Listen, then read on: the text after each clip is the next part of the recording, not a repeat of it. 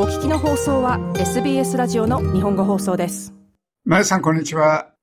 こんにちは。よろしくお願いします。はい、えー日本にお正月にお帰りになっていろいろと日本の食材も食べたし、いろいろあったと思いますけども、えー日本に行ったらやっぱりまず蕎麦とかうどんとかそういうの食べるでしょうね。そうですね。本当に日本も麺類の、まあ、ラーメンのお店ですとか、うどんのお店がたくさんあって、もう本当順調に太って帰国をしていると思いますけれども。そうですか。はい。まあ、あの、私が一番好きなのは、あの、よく言う日本三大うどんっていうのご存知ですか？あの、讃岐ですとか、稲庭ですか？あるんですか私、群馬の水沢うどんがすごく好きで、あ何か長尾さんありますか？これが好きっていう日本の麺は。あ。特にはありませんけど、やっぱり東北のその蕎麦は本当に色が濃くていいですね。あ、じゃあ蕎麦派ですね。どちらかというと。はい、うどんより蕎麦ですね。まあ蕎麦美味しいですね。ちょっとはい全然、やっぱりオーストラリアとちょっと食べているのとは違いますからね。はい。まあでもオーストラリアでその私いつも、だから美味しい麺類食べたいなっていうのをいつも思っていて、特にそのうどんですとか、あの、まあラーメンあたりはどの麺を使えばいいんだろうっていうのもあって、あと皆さんから一番多いのがね、舞さん、これを作りたいんですけど、どの麺を買ったらいいですかっていう質問が一番多いんですね。特にあのう、んアジアもね、本当に各国で麺類があるので、産地とか材料とか形とかね、麺の幅ですごく並んでますよね、今、なんかメルボルンの。はい。あの、日本流のソース焼きそばなんか作りたいと思っても、一体どの麺を使っていいのかよくわかんないですよね。うんすごく太すぎたりなんかすると美味しくないし。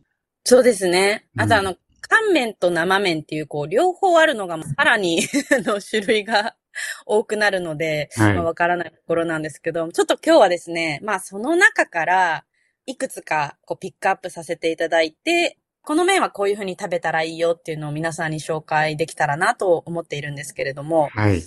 一番最後は、マレーシアのですね、ちょっと焼きそばを、レシピをご紹介しようと思っております。はい。お願いします。で、オーストラリアでまず見かける麺っていうのは、まあ、乾麺と、あと生麺。まあ、生麺は、あの、まあ、常温にもありますけど、大体冷蔵コーナーにありますね。その2種類あります。で、その中から、まあ、さらに実は大きく4種類に分かれてるんですけれども、まあ、1つ目が、えっと、皆さんも多分見たことのある春雨です。はい。まあ、これは、緑の豆と書いた緑豆の種類とか、あと、さつまいもですとか、まあ、じゃがいもなどの、そういう野菜のでんぷんから作る麺が1種類目。で、2種類目が、これも皆さんよく見ると思うんですけど、いわゆるビーフンですね。はい。まあ、ライスヌードルっていう風に言われたりもするんですけれども、まあ、米粉を使った米麺。これが2つ目です。すき焼きの時に白滝の代わりにビーフン使ったりしますね。あ、でも、そうなんですよね。私も結構、お鍋の時はビーフン入れたりするので、あのーどちらかというと、ビーフンは春雨よりもコシがあるので、煮てもこんこう崩れないと言いますか、うん。結構美味しいですよね。はい。で、三つ目が、あの、小麦粉とお水を使った麺。いわゆる日本で言うとうどんですね。はい。で、四つ目が小麦粉と、あと卵。そこにあの、寒水というアルカリ性のあの、水溶液を入れた、つまり、ラーメンなんですね。大体うん大きくこの4種類に分かれているので、まあそこから今日は1番目と2番目、春雨系とビーフンの麺を紹介しようと思います。はい。はい。で、まず最初にですね、えー、春雨ですね。これはあの、緑豆春雨っていう風に、だいたい英語で言うとグラスヌードルですとか、ビーンスレッドヌードルっていう風に書いてあるんですけれども、まあこれは本当にそのお豆、緑色の豆のでんぷんから作った麺なんですけれども、結構柔らかいんですね。なので、あんまりこう煮炊きするというよりも、あの、春雨の中の具材ですとか、サラダに入れたりですとか、あとあの、ベトナムとかタイだと、サラダの中にこう、あえて、ヤムウンセンっていうのがあるんですけど、そういう風に食べたりします。はい。で、さつまいもの春雨とかもあるんですけど、これは皆さん、韓国のあの、チャプチェって多分聞いたことあると思うんですけど、韓国でよく食べられる牛肉ですとか、ネギとかとこう、ちょっと炒めた、ごま油で炒めた、まあそれは韓国の焼きそばって言ってもいいと思うんですけど、それが、あの、チャプチェに使うさつまいもの春雨。まあこちらは本当につるっとした歯ごたえがあり、あの、伸びにくいっていうのが特徴です。はい。はい。で、次にですね、そのビーフンですね。これは一つ目春雨だったんですけど、次にビーフン。このビーフンっていうのは、まあ、お米からできているんですけれども、そのビーフンの中でも、あの、細いビーフンっていうのが、多分皆さんも日本でよく見るのが、こう、ビーフンの焼きビーフンとかあるじゃないですか。あれが一番主流ですね。大体私、あの、ちょっと台湾産のオレンジのパッケージのものを買うんですけれども、まあ、鍋に入れたりとか、あと、焼きビーフンなんか作ります。で、逆にこの同じビーフンでも、あの、太い麺になると、ベトナムのフォーですとか、あの、ちょっとこう、マレーシアにね、クイティオっていうきしめんのようなライスヌードルがあるんですけど、まあ、いわゆるフォーなんですけれども、まあ、こういうふうに同じ米粉を使った、えっ、ー、と、米麺でも、細いのがビーフンで、太いのがフォーみたいな形があります。大体まあ、こんな風に分かれるんですけど、まあ、ちょっと今日はこの、マレーシアの、あの、きしめん先ほど言ったクイティオっていう、ライスヌードルを使ったレシピを紹介しようと思うんですけれども、食べたことありますか？長尾さん。ありませんね。あの、私多分オーストラリアで中華レストランにこう行くと、大体実はですね、麺のコーナーに必ずと言っていいほど載っているんですね。多分マレーシアの焼きそばですけど、あの、ちょっと名前はチャークイティオって言って、チャーって焼きって意味なんですけど、いわゆる焼きそば焼きうどんっていう意味で、そこに必ず中華レストランでもメニューに載っていて、まあ皆さんその、それがマレーシアンの焼きそばって気づいていないだけなんですけど、あの、見た目はもう本当に濃いお醤油と甘みのあるソースで絡めた、まあ焼きうどんという感じの料理ですね。うん。で、あの、これは、私はマレーシア人のお母さんがいつも家に行くと作ってくれて、直接レシピも教えてもらい、具材も教えてもらえたので、あの、材料もすべてちょっと写真撮って、皆さんにウェブサイトでチェックできるようになっているので、ちょっと今から説明するレシピと一緒に、あの、材料も一緒に見ていただけたらと思います。はい。はい。では、えー、マレーシアのきしめん、えー、焼きそば、チャークイティオのレシピです。これは、えっ、ー、と、お二人分2人前で、えー、材料を準備しております。まずですね、材料に、えっ、ー、と、生麺の、あの、今言っていたクイティオ。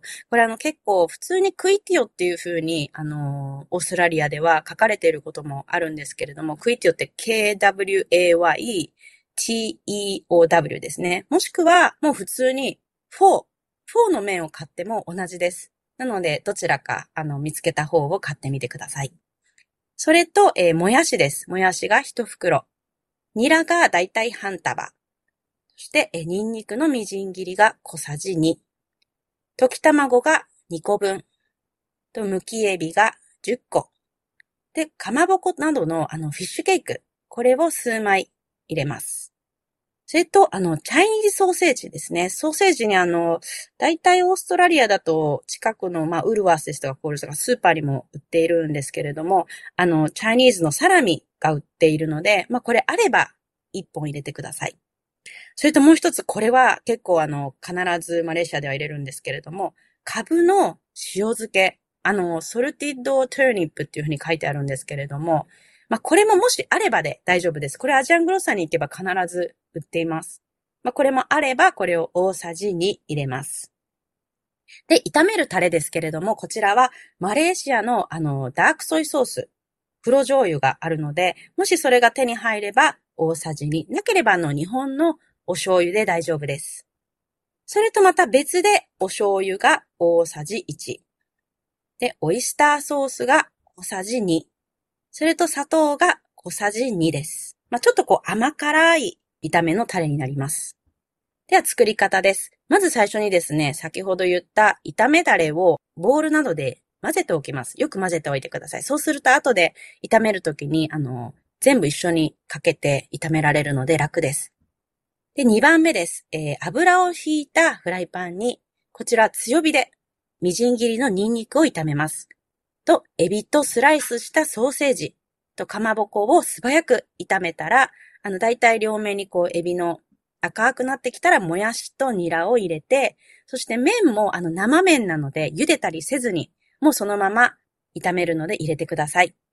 えっと、もし手に入ったら、あの、先ほど言っていたカブの塩漬けもこのタイミングで入れます。